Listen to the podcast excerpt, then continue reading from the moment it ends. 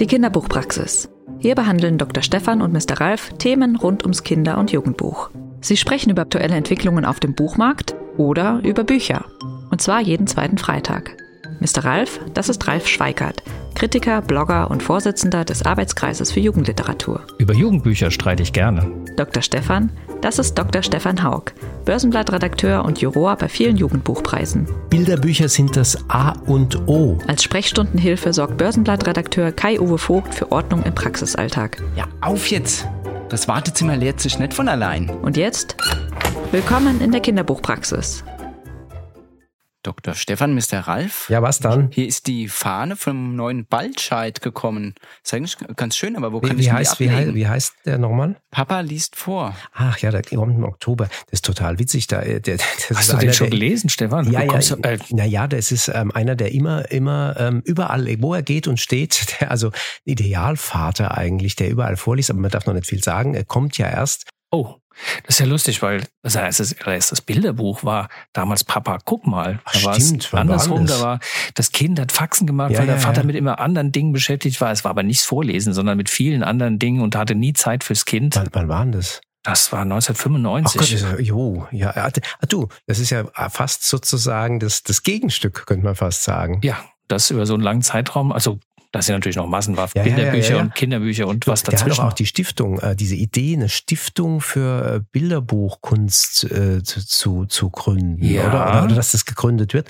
Da wollten wir doch immer mit dem telefonieren. Ja, da kann Da wollen wir können mal wir ein bisschen mal- genauer hören, was er sich da vorstellt. das wäre doch eine weil gute das, Idee. das wollte man mal. Sag mal, ähm, äh, hast du, äh, wie sieht unser Zeitplan aus heute? Ich glaube, ähm, wir haben noch, äh, also eine halbe Stunde können wir noch vor dem nächsten Patienten doch reinkriegen, Ja, wird oder? eng, aber dann gucke ich mal, ob ich den Herrn Baldscheid an, an Ja, Hörer ja, krieg. dann machen wir das Ja, noch vor dem Kai, nächsten, guck vor mal, der, vor der ob nächsten. erreichst. Ja, wunderbar.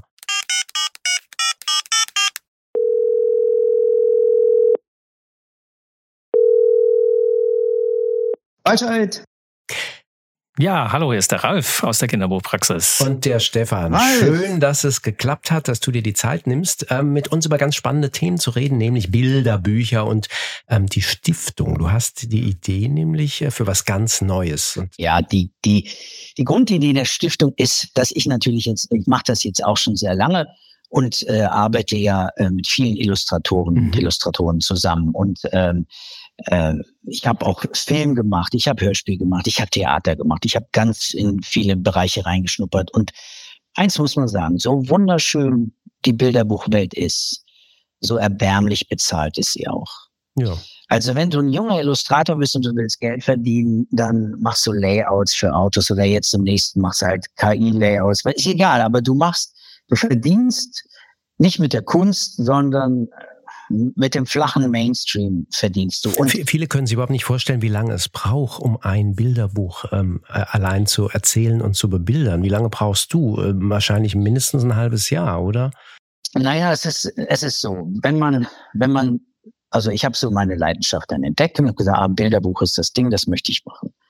Und dann siehst du natürlich, äh, also Künstler wie ich leben überwiegend von den Vorschüssen. Mhm. Äh, und das, ne, ich meine, wir machen ja jetzt, das ist ja ein Podcast für Profis, das wissen wir alle, aber für alle, die es nicht wissen, es ist so, du kriegst am Anfang einen Vorschuss und für den Vorschuss arbeitest du. Und wenn das kein Bestseller wird, kannst du so über den Daumen Mhm. rechnen, einen Euro pro Buch verdienst. Wenn du 100.000 Bücher verkaufst, verdienst du 100.000 Euro.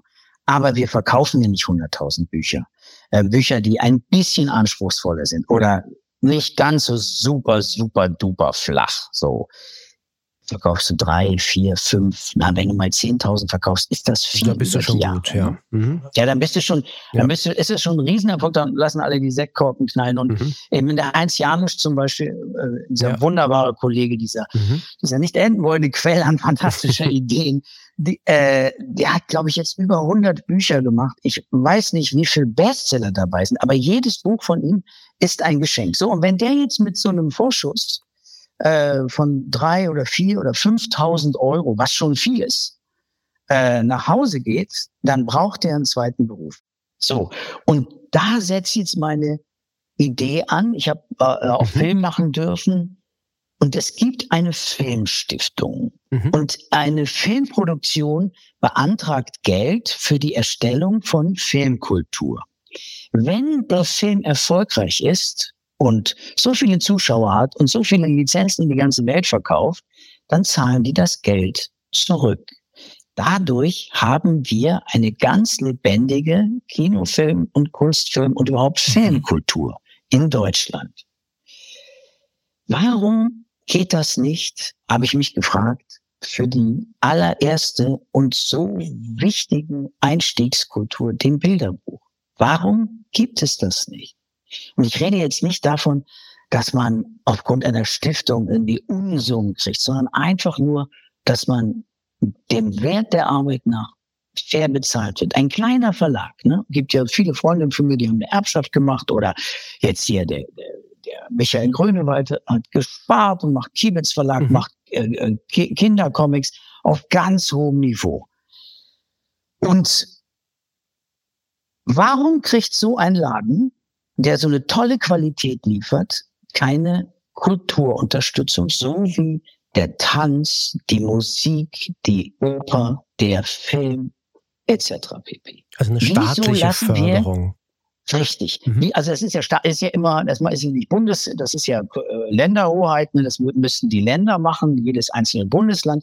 Aber diese Idee, dass wir sagen, jetzt in dem digitalen Zeitalter, wo alle immer sagen, wow, ey, wir müssen digitalisiert sein und jeder, der Kinder hat, weiß, wir Eltern können unseren eigenen Satz, leg das Ding weg, hör auf, wir gucken kein Fernsehen mehr, nimm mein Buch, ich mhm. nehme mein Buch, ich lese dir was vor.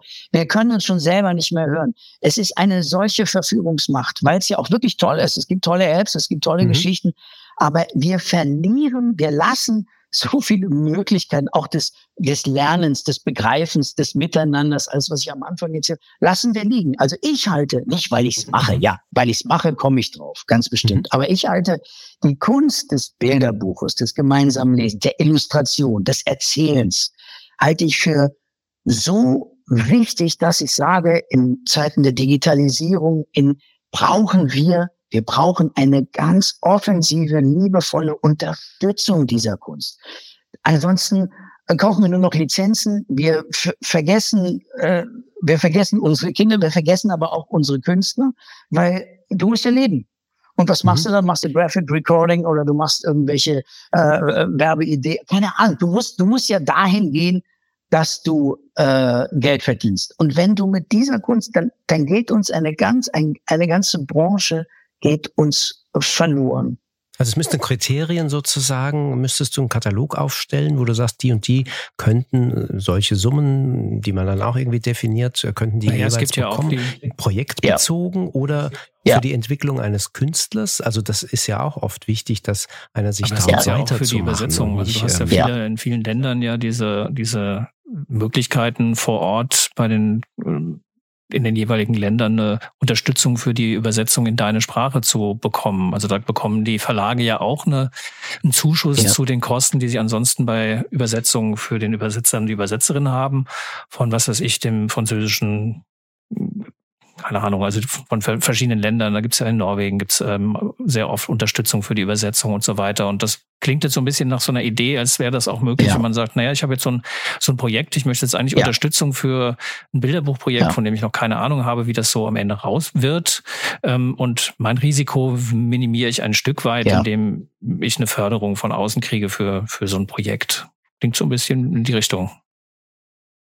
Also, ja, ja, das ist auch so. Und ich habe auch äh, schon mit Kollegen gesprochen und äh, die sagen dann, ja, Martin, aber große Verlage brauchen das nicht. Nö, die brauchen das nicht. Ne? Die verdienen ihr Geld, die haben, die haben ihre Bestseller, die so viel Geld einspielen, dass sie auch von sich aus Experimente wagen können und dass sie auch ihre Leute gut bezahlen. Und ich will ja auch gar nicht jetzt äh, das Lied anstimmen, dass äh, äh, die Verlage an einem schuld sind. Überhaupt nicht. Aber eine, ich setze mal einen Verlag mit mhm. einer Filmproduktion gleich.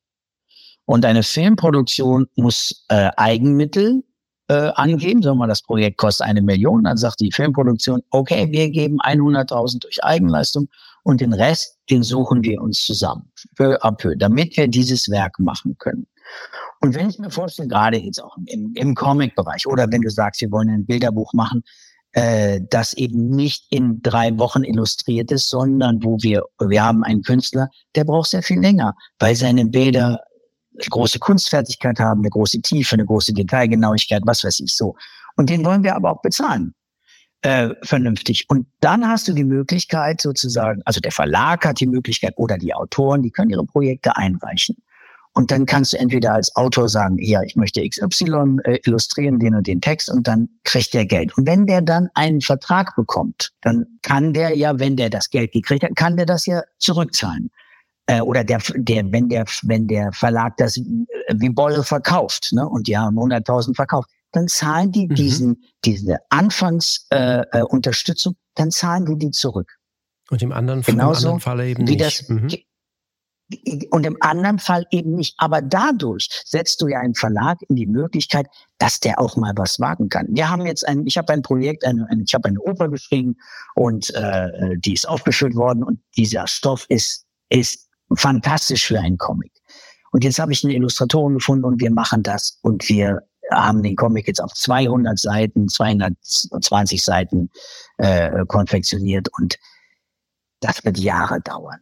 Und mit einem üblichen Vorschuss ist das nicht zu machen. Jetzt könnt ihr sagen, klar, aber es gibt ja hier die, weißt du, äh, Leubinger, Lobinger, es gibt ja Stiftungen, die, äh, so, da bewerben sich 50, 100 Projekte für 10.000 Euro.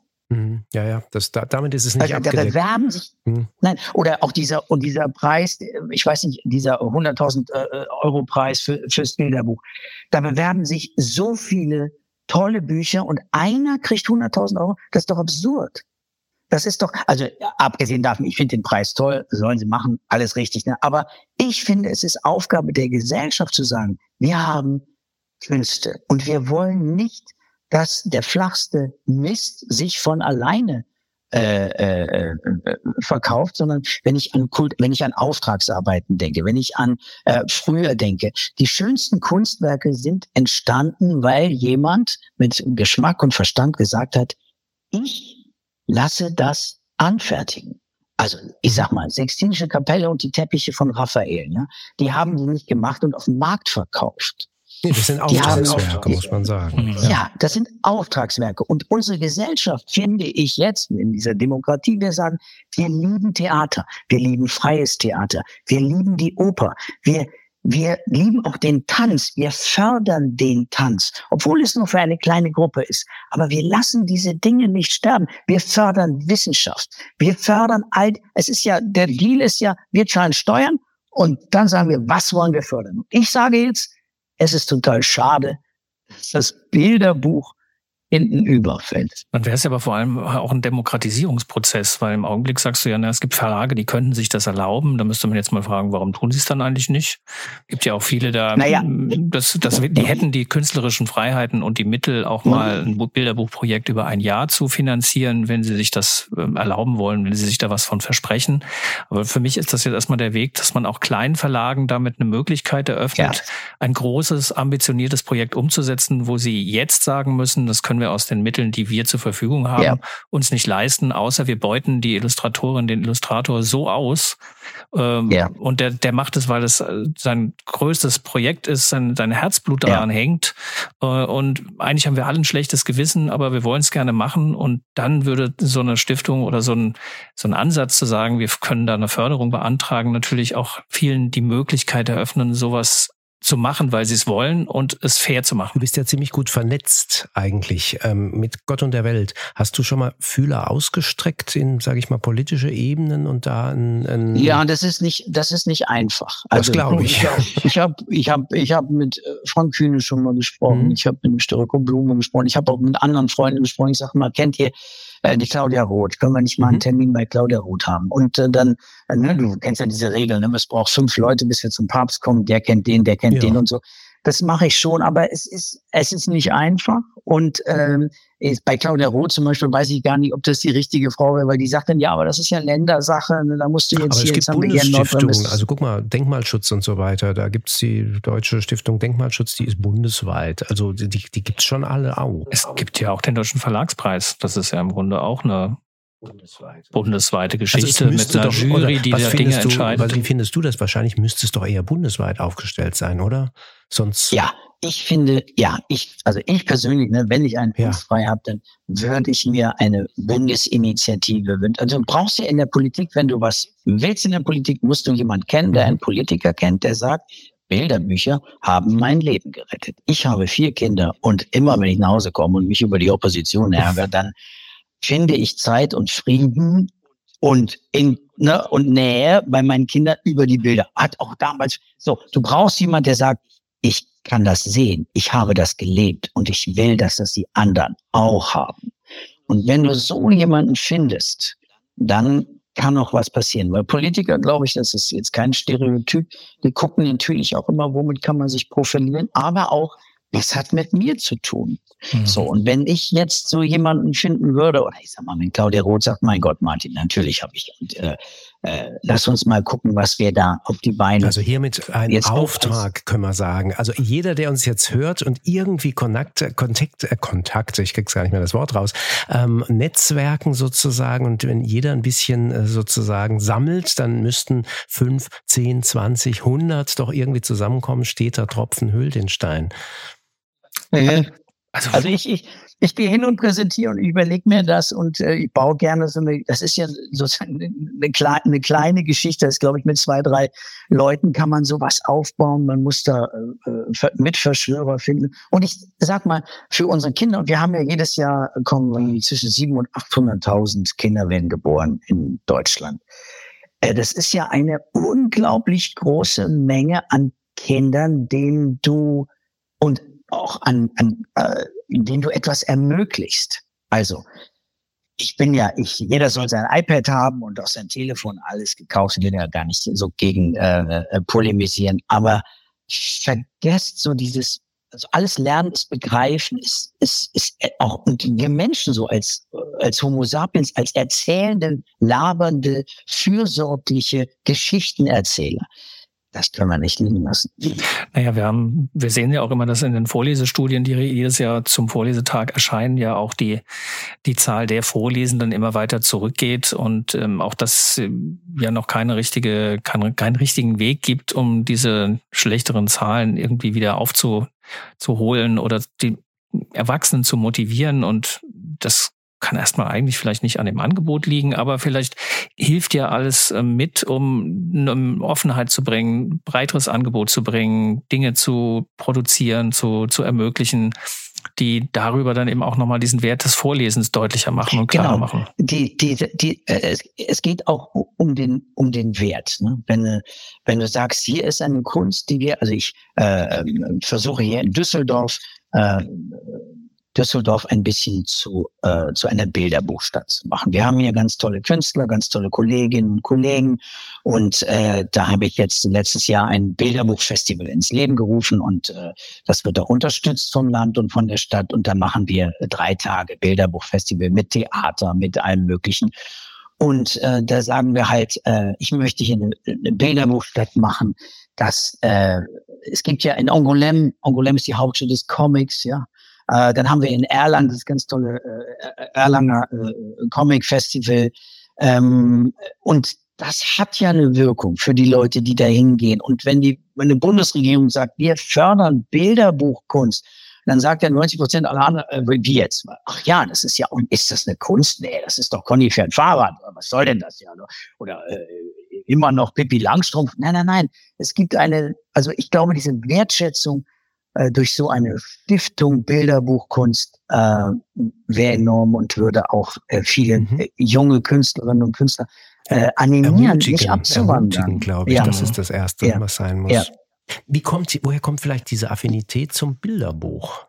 Dass du so ein Aficionado bist?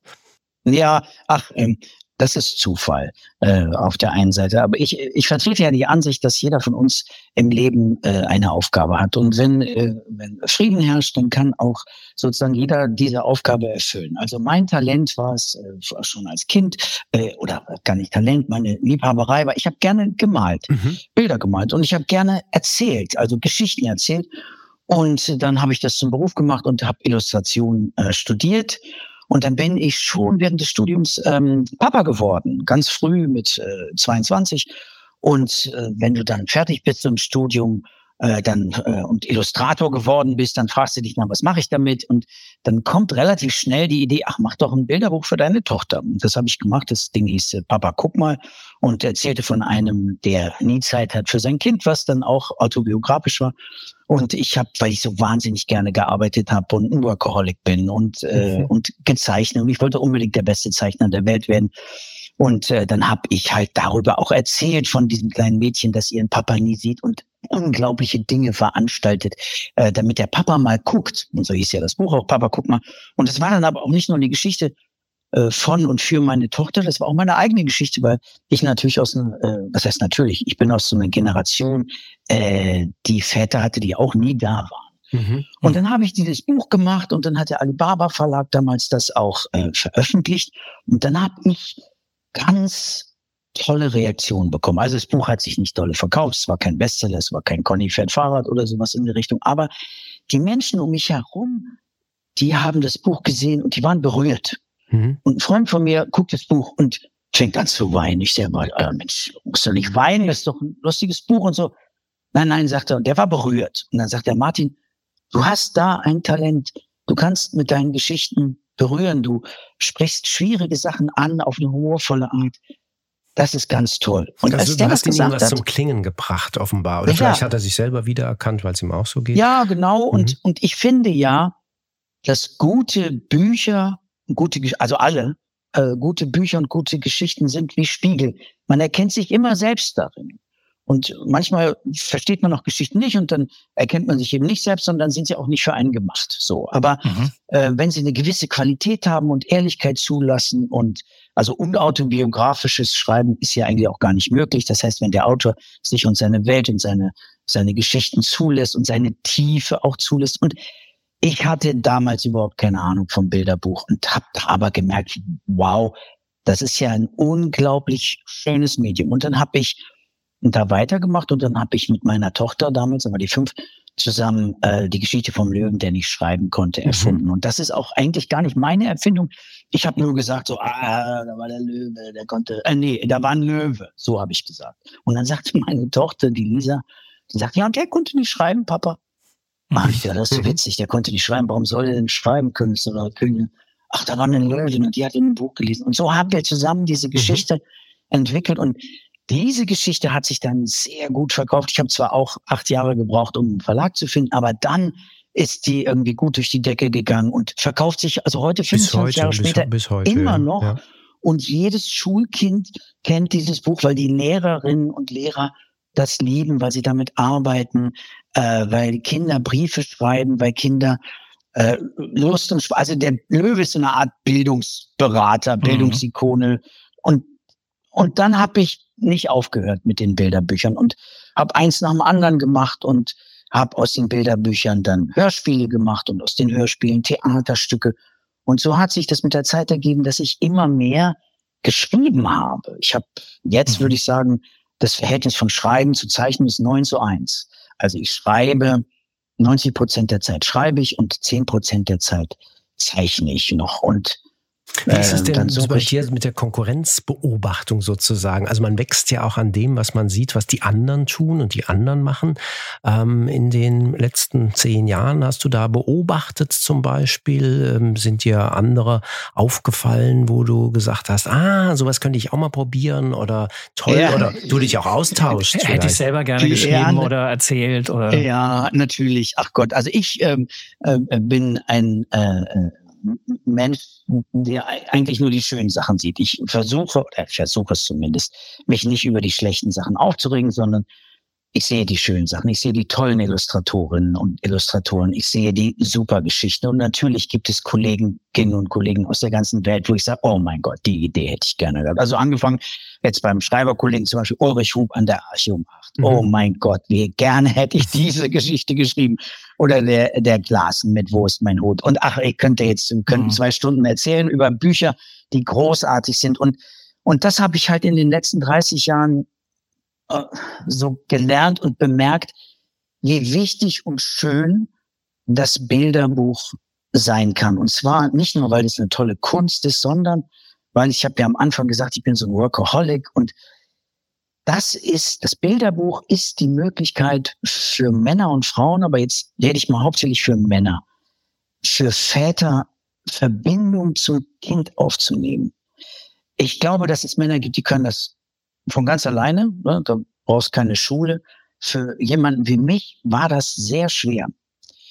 Aber Bilderbücher, und das geht bis heute, ich habe eine Tochter, noch jetzt, sie ist acht, und wir lesen jeden Abend. Ich habe mit meinen Jungs, die sind 14, äh, die letzten, also die, die ersten zwölf Jahre, jetzt lesen mhm. sie selber, jeden Abend vorgelesen. Das ist die Zeit, wo du mit deinem Kind zusammensitzt, wo du nicht schimpfst, wo du nicht erziehst, wo du keine Probleme wählst, sondern wo du zusammen über die Kunst der Geschichte ins Gespräch kommst, wo du kuschelst, wo du nah bist, wo du selber sagst, okay, noch eine Geschichte mehr. Weil das so schön ist. Vielleicht holt man sich selber äh, die Zeit, die man mit seinem Vater nicht hatte, zurück. Was weiß ich, die, naja, was du erfährst immer ganz die viel über dein sind. Kind. Das ist vor allem da ja. auch dabei, ja. schier nebenbei, ja. ne? Ja, ja, es gibt ja. ja auch viele Bücher, die haben ja, die erzählen aber auch eine, die haben ja ein Thema. Also das ist ja nicht nur ja. so, man hat eine schöne Zeit und äh, am Ende bleibt das, das Gefühl als, als übrig, sondern es gibt ja auch viele Bücher, die ein Thema transportieren, worüber man dann ja Richtig. auch anfängt zu, zu diskutieren oder zu sprechen oder warum ist das so? Richtig. Also das, ja. das tragen ja auch deine Bücher manchmal mit. Also das ist ja jetzt nicht ja. nur so ein, so ein Wohlfühlfaktor. Nee, nee, das ist, ja, ich, ich will den Wohlfühlfaktor aber mal in den Vordergrund stellen, weil ich ja auch, also ich, klar, ich habe Bücher gemacht über, über, über Demenz und mhm. über Sterben und über alle kompliziert, weil das ist ja auch die Kunst unserer äh, Bilderbücher. Wir können jedes Thema erzählen. Wir können jedes Thema nehmen. Wir können unsere Kinder sozusagen auch ins Gespräch zu jedem, zu allem, was passiert, äh, äh, über das Bilderbuch. Aber was ich so toll finde dabei, es ist halt keine Unterrichtsstunde. Also wenn die klugen Bücher, die tollen Bilderbücher, äh, die erzählen ja immer auf mehreren Ebenen. Sie haben ein gutes Thema äh, und sie erzählen für das Kind, Sie erzählen aber auch für den Erwachsenen. Und jetzt, wo ich merke, ich bin jetzt auch Großvater geworden, sie erzählen sogar doppelt für den Erwachsenen, für den Vater und aber auch für den Großvater oder die Großmutter.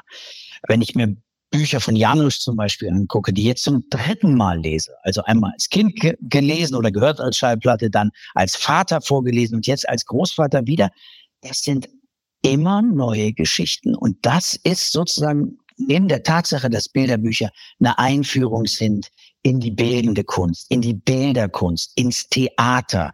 Also das ist ein Kulturzugang. Und äh, Ralf, du hast recht, ich kann sozusagen, wenn ich merke, ah, da gibt's Themen, ob das jetzt Mobbing ist oder ob das Leistung ist oder was weiß ich, ich finde, wenn ich suche einen guten Buchhändler habe, immer das richtige Buch. Mhm.